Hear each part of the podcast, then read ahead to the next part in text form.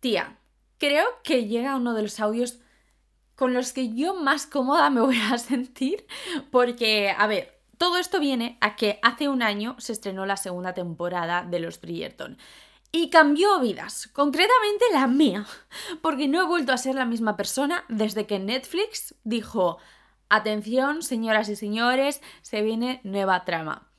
Ya aviso, hay spoilers en este audio. Ha pasado un año, quiero decir, no me siento culpable por hacer un audio hablando de algo donde has tenido más de 300 mm, días para verla. Mínimo, mínimo, mínimo. Además, yo en redes sociales siempre he sido muy, muy pesada de los Bridgerton. Vamos, que a nadie le viene de nuevas que yo por fin esté hablando de esto. Ha llegado el momento, si soy la loca de los Bridgerton, no hay cosa más bonita que que alguien me diga aún, tía, cuando pienso en ti, pienso en Taylor Swift y en los Bridgerton. Creo que es un súper halago. Y quiero potenciarlo, no me escondo. A mí si algo me gusta, eh, allá que voy, voy a hablar de ello mil horas. Así que, si no te has visto los Bridgerton, para este audio, te ves las dos primeras temporadas que están en Netflix o donde te las quieras ver y luego vuelves. Y si sí que las has visto y estás preparada para fangirlear conmigo, mi nombre es Yol y esto es Te mando audio. Vale, partimos de la base de que a mí todo lo que sea del periodo de la regencia y similar, a mí me llama mucho, mucho la atención. Todo empezó con Orgullo y Prejuicio, que creo que es un clásico de los clásicos, especialmente para las chicas de mi tipo, donde no sabíamos que algo se podía romantizar tanto y de repente nos vemos con deseos de volver a atrás, aquella época donde no teníamos prácticamente derechos, donde dependíamos de un matrimonio para sobrevivir, donde a lo mejor una muela pocha era algo básico en tu día a día. O sea, yo lo pienso mucho de, sobre todo con los ingleses que tienen unos dientes así un poco regulinchis a veces, digo, en los periodos de la regencia la dentadura de la gente era muy fea, muy, muy fea. Y yo la sonrisa es algo en lo que me fijo mucho, siendo consciente de que es un privilegio tenerla bien, etcétera, ya lo sé, soy la primera que lo padece de esto, pero eh, ¿me entiendes? Quiero decir, Mr. Darcy seguramente en la vida real tendría pues unos piñones feos. Y ya está, y lo aceptamos. Bueno, el caso es que yo con Jane Austen estuve a tope, a tope, estuve, bueno, como si no siguiese cualquier adaptación que salga de Jane Austen, yo es una adaptación que me tengo que ver. Los libros me encantan, creo que fue, bueno, increíble para el feminismo también, increíble, ya está, no es la primera vez que hablo de Jane Austen, ok.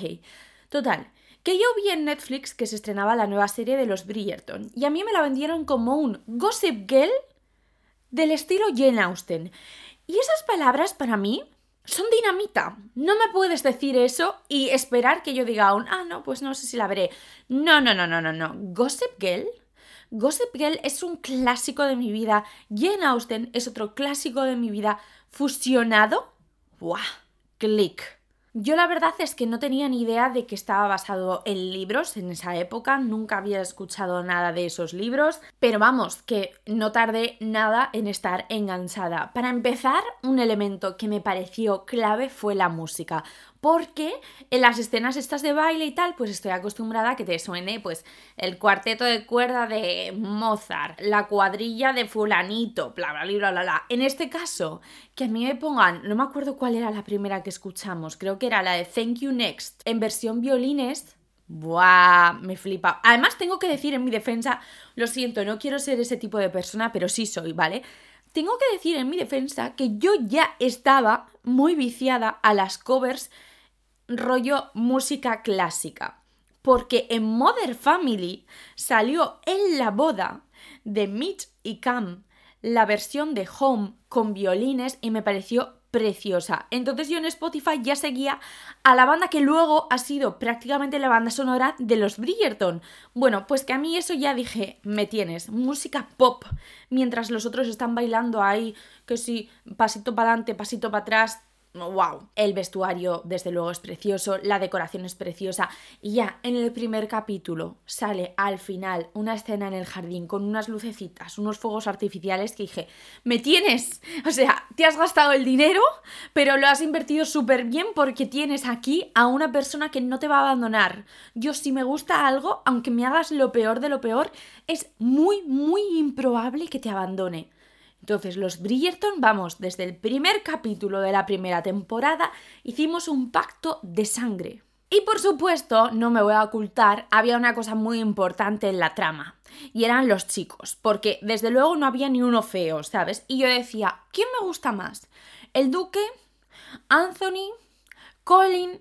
Benedict sabía que no era mi tipo, entonces ese lo descarté rápido y ahí estaba en ese triángulo, que por cierto es gracioso porque justo es el Duque el protagonista de la primera temporada, Anthony el protagonista de la segunda y Colin va a ser el protagonista de la tercera. Bueno, total que a Colin un poco lo medio descarté porque además vi que era más joven que yo y estaba entre el Duque y Anthony. Pero claro, Anthony en la primera temporada le mostraban como un vividor, con unas patillas que parecía que no se había afeitado en cinco siglos. No terminaba de conectar, ¿sabes? O sea, le veía, pues eso, que necesitaba una reforma. Y yo afortunadamente ya no estoy en esa época donde mi mente se cree que puede reformar a los chicos con los que salgo. Así que me fui al duque, que también tenía muchas taritas mentales, pero pues bueno, estaba como un tren, o sea, estaba y está, es guapísimo ese chico, eh, te lo vendían para que tú también te enamorases de él y ya está, genial. Yo convencida, a mí me gusta el duque, a mí me gusta el duque, pero ¿qué ocurrió? Que al final de la temporada de repente Anthony, que estaba en un terreno de dudas para mí, aparece llorando con un ramo de flores en la mano. Y a mí eso, a mí eso es un contenido que me ayuda, me ayuda a vivir. Y dije, uy, uy, uy, uy, uy, uy, aquí un chico sensible que está declarando su amor y no sé qué y no es correspondido. Sentí un algo. Pero lo dejé pasar. Desde luego le dije a mi madre, mamá, te tienes que ver esta serie. Yo hice el sacrificio de ver la primera temporada con ella y ok, pasamos un buen rato y el tiempo pasó. Luego llegó la segunda temporada y ahí es cuando descubrí que no todas las temporadas iban a ir sobre la misma trama, sino que iban a ir cambiando. Y claro, el duque ya no iba a estar en esta temporada encima, ni siquiera iba a asomar la patita, nada de nada. Yo estaba un poco desmotivada, pero aún así por supuesto que me iba a ver la serie. Y tengo que decir que creo que fue mi amiga Tibi que me dijo, tía, te la tienes que ver sí o sí, esto es lo más tú que he visto en mi vida. En plan, ella era consciente, ella era consciente de lo que iba a pasar en mi vida. Empezamos a ver la segunda temporada y aparece Anthony sin las patillas esas horrorosas, con el pelo arreglado, con una piel que parece porcelana. Yo no sé qué base de maquillaje utilizan en los Bridgerton en la segunda temporada, pero quiero esa textura en mi cara. O sea, todos tienen una piel perfecta. lo hicieron bien, lo hicieron bien, me lo pusieron en bandeja de este chico te gusta. Y aquí vamos a hacer un repaso de la segunda temporada. Podría hablar, podría hablar largo y tendido, podría hacerme un podcast aparte hablando solo de los Bridgerton, pero no lo voy a hacer simplemente por una cuestión de salud mental. Pero sí que vamos a repasar momentos de la segunda temporada que a mí me gustaron, me marcaron y, y que, vamos, que estoy, que estoy fin. La trama de esta segunda temporada es que Anthony Bridgerton, el hermano mayor de la familia Bridgerton, decide sentar cabeza y casarse porque pues, mm, pues era su destino y tiene que tener herederos, bla, bla, bla, bla, bla, lo típico de esos tiempos. En esa misma temporada aparecen dos hermanas que vienen de la India. La hermana mayor se llama Kate, la hermana pequeña se llama Edwina y Kate realmente es más o menos la madre de, de Edwina. Al igual que Anthony es más o menos el padre de todos sus hermanos. ¿Qué pasa aquí? Que Kate quiere que su hermana se case porque ya sabemos que en esa época pues estaba difícil, bueno, en esa época, esto es ficción, pero en, el siglo en el que supuestamente está basado, pues una mujer sí o sí para tener una casa o tener un futuro en general tenía que casarse, porque si no nacía de familia muy rica, hasta luego, acababas como una solterona, despreciada por la sociedad y sin ningún tipo de Nada de nada, ningún tipo de derecho, ningún tipo de cosa bonita, nada. Entonces sí o sí te tienes que casar. Ok, la hermana mayor cuidando de la hermana pequeña. Vale, y eso sería la trama que de primeras parece muy sencilla, pero se le viene aquí las especias y es que a Kate le cae fatal Anthony y Anthony resulta que decide cortejar a su hermana. Esto, bueno, si ya lo has visto, en realidad iba a decir, esto es muy complicado de entender, pero si ya lo has visto, ya te estoy recordando lo que pasa. A mí si me pones a un chiquillo y a una chiquilla que son enemigos, estoy súper dentro. En esta nueva temporada entendemos un poquito más al carácter de Anthony.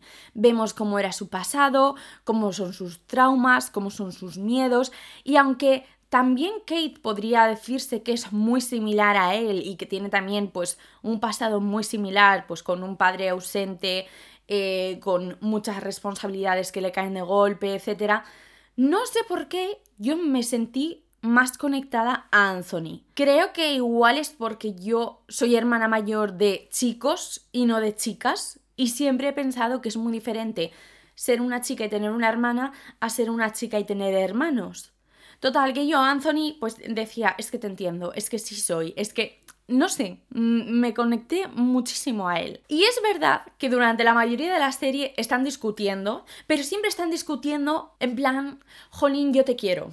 o sea, no soy consciente de que te quiero, pero estoy discutiendo contigo porque el verdadero problema aquí es que estoy enamorado de ti y tú estás enamorada de mí y a ver cómo lo solucionamos. Y no lo solucionan hasta el final, que me tuvieron a mí con una angustia. En fin, vamos a destacar algunos momentos de esta maravillosa temporada que a mí me marcaron la vida. La primera, Aquí estos son como una, una, guía de instrucciones. Si tú quieres hacer una trama de enemigos a amantes, tienes que dejarlo todo sobre la mesa.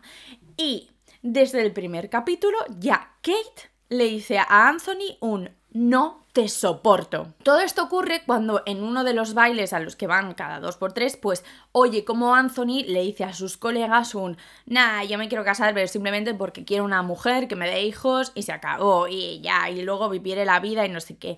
Entonces luego se encuentra con Kate, que lo ha escuchado todo, y la Kate, que es una super feminist icon, le dice, perdona, las mujeres no solo somos esto, ¿eh? Además, tú que vas exigiendo por ahí que quieres una mujer que cumpla X requisitos si tú no cumples ni uno de ser una persona decente. Mientras ella le está cantando las 40, el otro aún así está en plan de...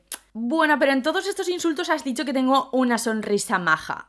Eso significa que tengo una sonrisa maja. En plan, un idiota de marca mayor, ¿sabes? Un tonto de sopapo. A ello ya estoy en modo sí, sí, porque a mí me gusta un tío toca narices y me gusta mucho el decirle a los chicos un, mira, no eres nada, no te mereces absolutamente nada porque las mujeres somos lo mejor y tú eres un trozo de basura. Otra escena que desde luego tengo que destacar es el momento en el que ellos están en la casa de campo de los Bridgerton y se ponen a jugar toda la familia a un juego con palos que se llama Pole Mall, que básicamente pues son como unos palos de golf no sé, es un juego que no terminaba de entender, pero tienes que meter ahí tal, la pelota, estupendo. Ahí me encanta porque ahí se les ve en su faceta más competitiva, pero a la vez un poco preocupados porque están sus hermanos presente. Quiero decir, tampoco te puedes comportar como un niñato porque te han quitado tu palo favorito, porque están tus hermanos que se van a decir, jaja, qué pringao, no sé cuántos.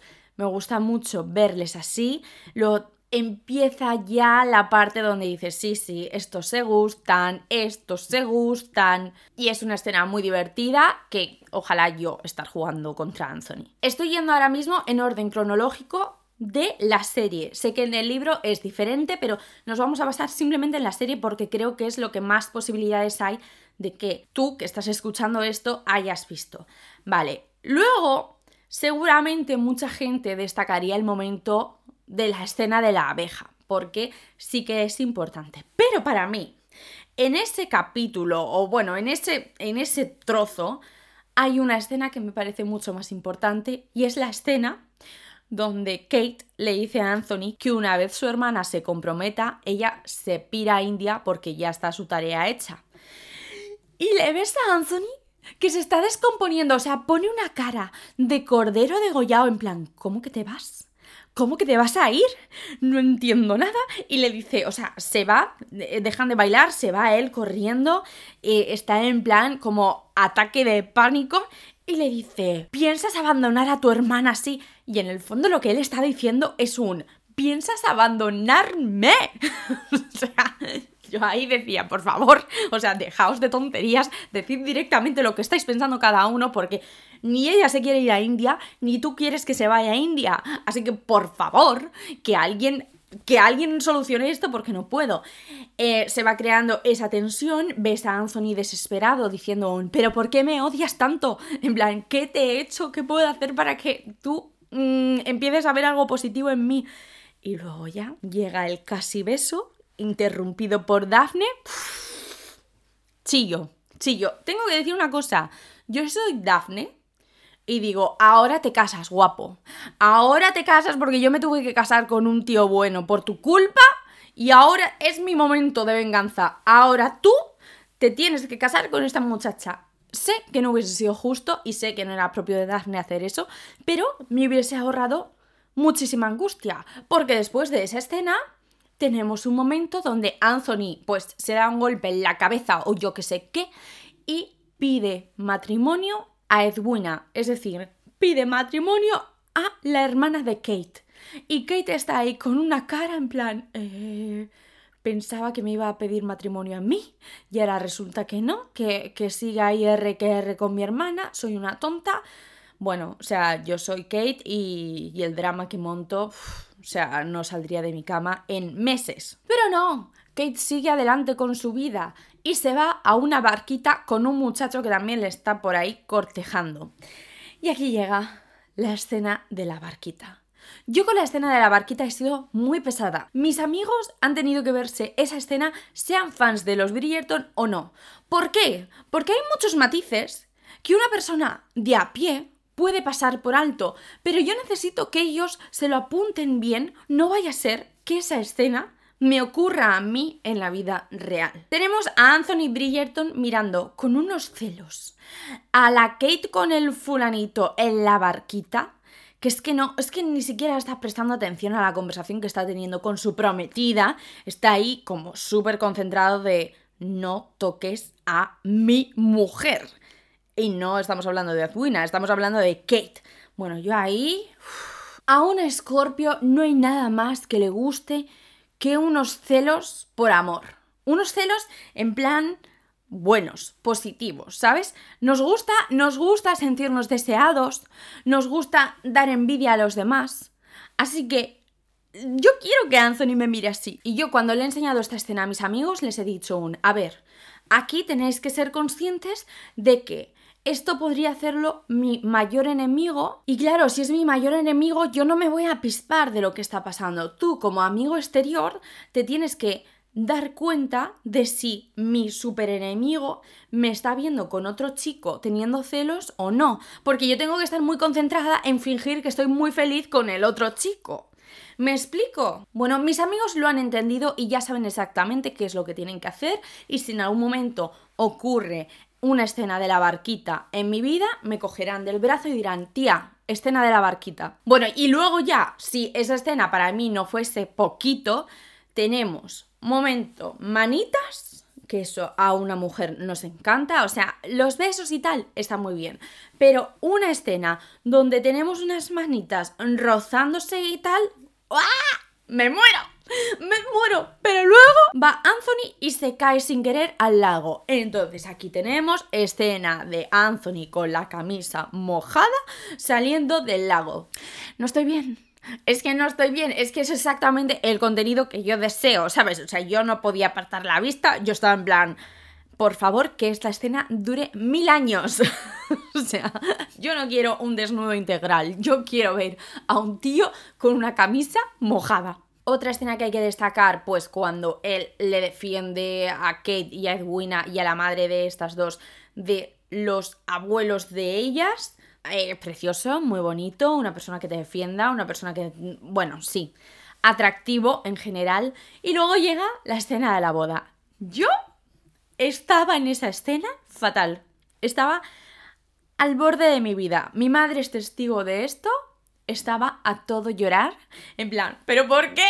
¿Por qué? Porque claro, estamos hablando de la boda de Edwina y Anthony. Aquí ninguno ha cambiado de opinión y siguen pa'lante con la trama esta asquerosa de no, no, me voy a casar con tu hermana aunque en realidad estoy enamorado de ti. Claro, porque no se han confesado un estoy enamorado de ti. Yo ahí lo estaba pasando fatal. Además estaba sonando mientras Harry Styles, Sign of the Times. Podía escuchar a Harry Styles perfectamente diciéndome un, bueno, deja de llorar. No podía parar de llorar. Decía, ¿quién va a detener esta boda? Este sufrimiento, esta angustia. Por favor, que alguien coja las cabezotas de estos dos idiotas y que les digan, chicos, que os gustáis, que es que sois tal para cual. Necesito aquí. No, no, no. Es que lo pasé muy mal. Yo decía, necesito un momento Speak Now, necesito un momento de Kate interrumpiendo la boda. Me da igual. Pues no, no. Que parecía que ahí continuaba la boda, continuaba la boda. Yo con una angustia porque decía, claro, aquí ya vamos sin frenos. O sea, sé que ya no está basado en los libros. ¿Y qué va a pasar? que Anthony realmente se va a casar con la hermana y luego se va a tener que morir la hermana o lo que sea para que mi pareja favorita estén juntos. No. La hermana Edwina decide en la boda darse cuenta de lo que está pasando y se da cuenta de que el Anthony y la Kate se miran de una forma que ella y su prometido no se están mirando. Entonces se va en plan, necesito un momento. Se va corriendo del altar, el drama que yo necesito, el drama que yo necesito. ¡Ah! Es que no, lo pasé muy mal. Ahora, risas y todo eso, pero... A ver, yo esta serie, pues cada dos por tres la estoy viendo en bucle, ¿no? Y sigo pasándolo muy mal, en plan, pero ¿cómo habéis ¿Cómo la habéis liado tanto? Por favor, no puede ser, porque me da pena todo. Edwina, las madres, eh, la reina, todo el mundo me da pena. Pero más, claro, Kate y Anthony, que están teniendo la experiencia de amor verdadero y no la quieren ver. Pero, gracias a Dios, llega ya el momento que estábamos esperando. El momento donde Kate y Anthony por fin se dan unos besitos. ¡Aleluya! ¡Aleluya! O sea yo no podía más. Yo decía que se besen. O sea, es verdad que no lo necesitaba 100%, ¿sabes? Ya con las manitas me servía. Pero es que ya estaba, estaba sin respiración. Necesitaba que quedase esto claro. Un, a ver, que os gustáis, ya no os odiáis. Por supuesto, como esto es una serie de Netflix, pues no se soluciona al momento y dicen, venga, que sí, que nos amamos nosotros, nos casamos. No, el drama continúa, pero yo estoy igual de feliz hay una escena donde ellos hacen un baile conjunto, tanto los Bridgerton como la Sarma, y nadie va. Entonces Anthony dice, bueno, venga, pues ya que estamos todos a bailar. A mí, mira, ni la camisa, ni las manitas, ni miraditas, ni nada. Un hombre bailando con su hermana pequeña, I am hot.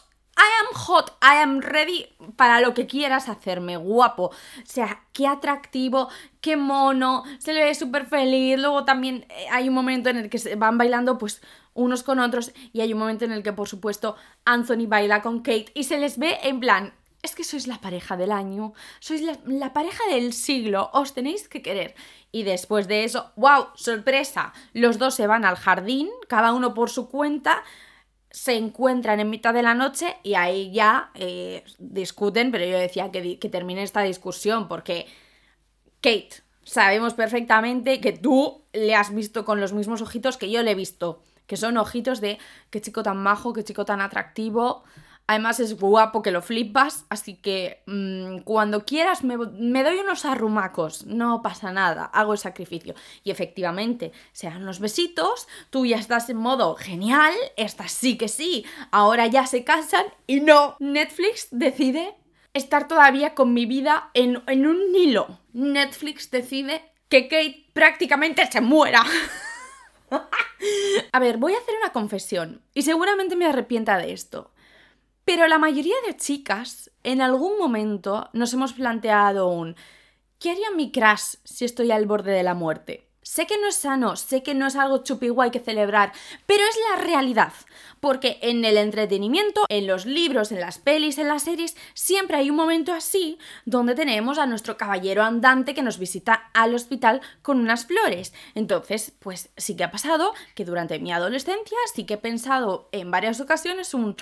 ¿Y si tuviese un accidente del coche vendría el crash a visitarme? Vale, pues aquí en los Bridgerton tenemos 100% esa escena. Tenemos a él no solo visitándole, bueno, apenas le visita, pero tenemos a él rescatándole del accidente, salvándole la vida y luego ya el momento en el que le dicen, Anthony, Kate está viva, está despierta, en plan, está ya genial y él se echa a llorar de alegría. Yo estaba ahí llorando. Yo estaba en plan, por favor, esta gente, qué angustia. O sea, cómo les quiero, pero cómo les odio. Sí, es que es enemies to lovers total lo que me pasa con ellos. Y menos mal que también se lo dice su madre, un no la pierdas, sé que le quieres, así que vea por ella. Y finalmente, la última escena que quiero destacar es cuando él ya se cree que Kate se va a ir a India y ya por fin llega el momento donde Anthony pues se toma un té verde o algo así y decide ser una persona hecha y derecha y va a Kate y le dice, te quiero, estoy enamorado de ti, desde el primer día que te conocí no paro de pensar en ti, seguramente tú no me quieras de vuelta, seguramente no permitas ni siquiera que tú me gustes, pero es la verdad, te quiero, te quiero, te quiero, te quiero. Y mientras se toca el corazón, en plan, te quiero tanto que me duele el corazón. Y va a la Kate y le dice, no sé qué decir, excepto que yo también te quiero. Y la cara que pone Anthony en ese momento de... como de alivio, de alegría, de una confusión de sentimientos, me encanta. Es que me encanta, me encanta. Y ya, pues nada, pues eh, final feliz y esperaremos a la tercera temporada para seguir viéndoles. De verdad, es que les quiero tanto, les adoro, o sea, me lo han hecho pasar fatal, pero es que, qué bonita historia. ¿Cómo lo hago para tener yo una igual? No quiero tener una igual, exactamente. No quiero la parte donde. Mm, pues además sería un poco raro que mis hermanos estén a punto de casarse con mi crush, pero me da igual. Es que. ¡Ah! ¡Qué historia más bonita! Es que me duele en el corazón. A Anthony, como buen dramático, le encanta dar un discurso donde tú te quedas sin aliento. En plan, You are the bane of my existence. Sí, me la he visto varias veces, ¿vale? Y me lo escucho en inglés porque lo noto como más intenso y creo que sí que hay algunos matices que se aprecian mejor si lo escuchas en versión original. El caso es que ahora soy yo la que tiene que dar ese tipo de discurso. Y es que para mí Anthony ha puesto un listón demasiado alto en mi vida. Solo pienso en él. Veo referencias en el concierto de Taylor Swift y pienso en él. Me imagino bailando con él. Me imagino paseando con él. Anthony Bridgerton me ha arruinado la vida. No tiene sentido mi existencia si él no está conmigo pero soy completamente consciente de que no existe. Es que es muy fuerte a todo. Es que me parece. Este es el audio más enfermizo que he podido hacer en la vida. Pero a la vez, el más sincero. ¿Qué hago? ¿Qué tengo que hacer para conseguir un Anthony en mi vida? Me da igual que no tenga un título nobiliario. Me da igual que no se llame Anthony, porque además Antonio como que le quita el... Eh, me da igual que no tenga 50.000 hermanos, me da igual que... Lo que sea, me da igual, me da igual, pero necesito como lo básico en él. ¿Cómo lo hago? Es que le busco, le busco entre la gente. ¿Cómo sería un Anthony en 2023? ¿En qué chico me tengo que fijar para encontrarle? No, de verdad, es que es una de mis mayores preocupaciones. Todo el rato estoy dándole vueltas al asunto de ¿cómo lo hago? ¿Cómo lo hago? Ahora me he empezado a leer los libros porque mi única motivación es saber más sobre Anthony Bridgerton, ¿vale? Sé que cada libro trata sobre un hermano diferente, pero él al fin y al cabo, al ser el hermano mayor, creo que aparece más, o por lo menos en lo que he leído hasta ahora sí que le veo apareciendo y dirigiendo un poco el cotarro. Y, me dicen más de su personalidad y ya está. No es sorpresa de nadie que yo estoy completamente obsesionada con este personaje. Mi cabeza cree que estoy saliendo con él. y a ver, me sirve muy bien. Antes de ir a dormir, pues yo siempre me monto mis películas. Pues ya tengo al coprotagonista de todas ellas, mi fiel amante, Anthony.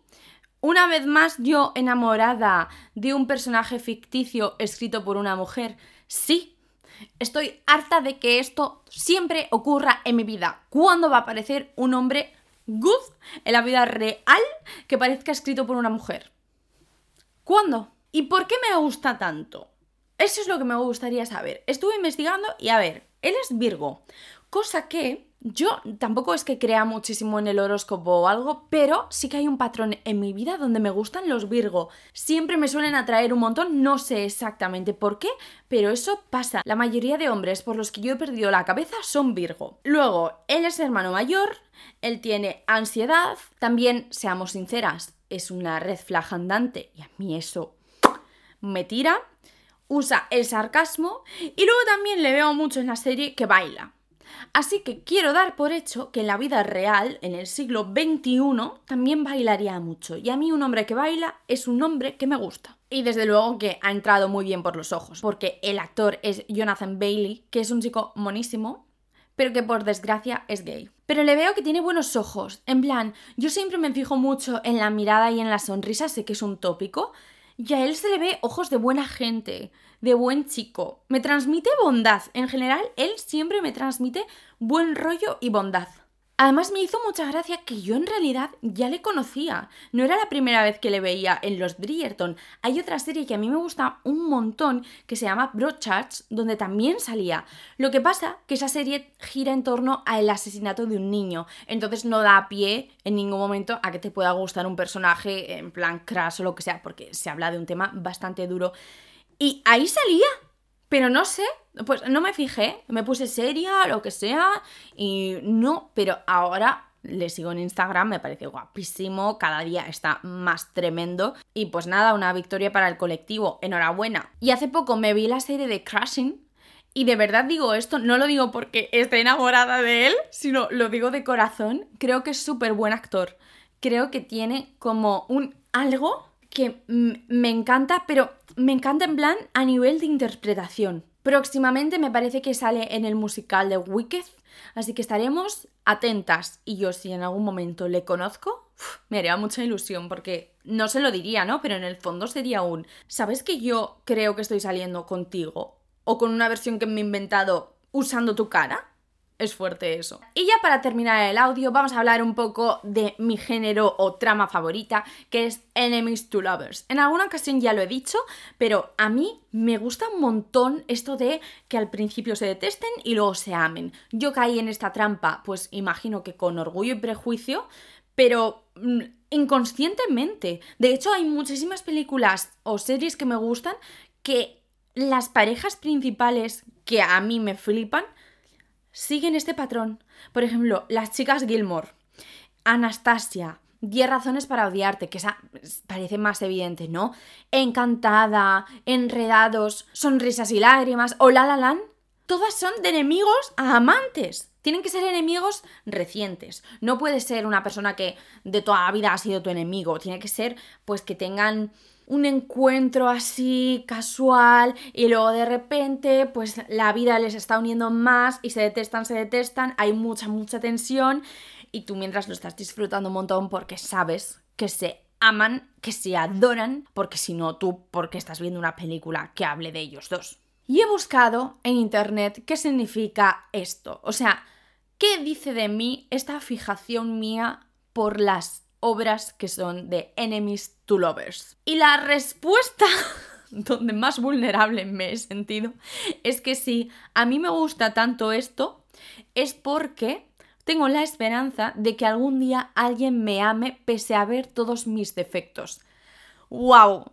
Eso es súper deep, eso es muy profundo y es algo que sinceramente no quería en mi día a día. ¿Sabes? Ese diagnóstico tan claro de un tú te ves como una caca, entonces tienes la esperanza de que otra persona te vea esos defectos que te ves, pero aún así diga, eres una joya, wow, Pero yo también saco mis propias conclusiones de que me guste tanto esto de enemigos amantes. Una de ellas es que a mí me gusta un buen drama.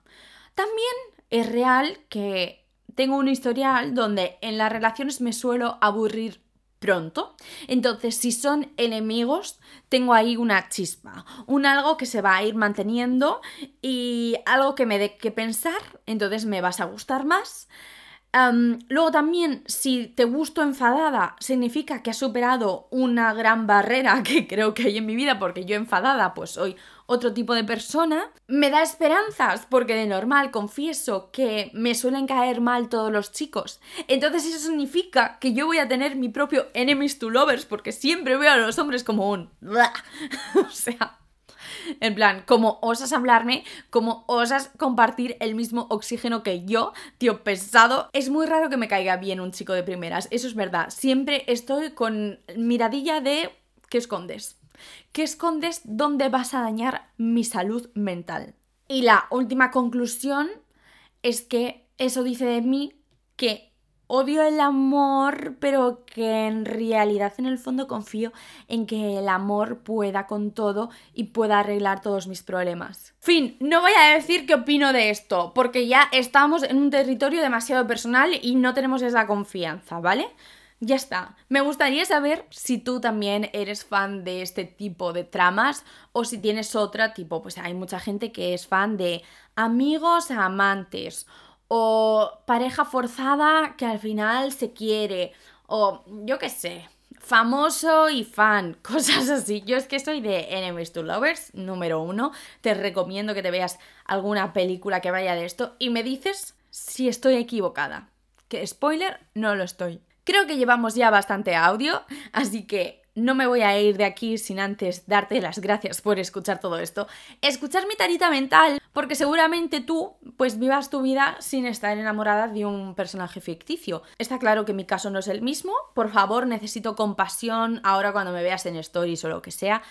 Ahora sabes un secreto muy grande mío y necesito que lo respetes. Desde luego que no me robes al novio y que, que me mires con, con cariñito, en plan, ay, cariño mío. y ya está. Sería súper guay descubrir que alguien que está escuchando esto también tiene algún tipo de fijación con otro personaje de ficción. O sea, quiero decir, yo de pequeña estaba enamorada de Peter Pan y sé de gente que estaba enamorada pues de Bob Esponja. Tan loca no estoy, ¿no? Por favor, que alguien me diga que no lo estoy. En fin, de nuevo muchísimas gracias por haberme escuchado. Yo prometo mandarte audio la semana que viene también. Y hasta aquí el audio de hoy. Goodbye.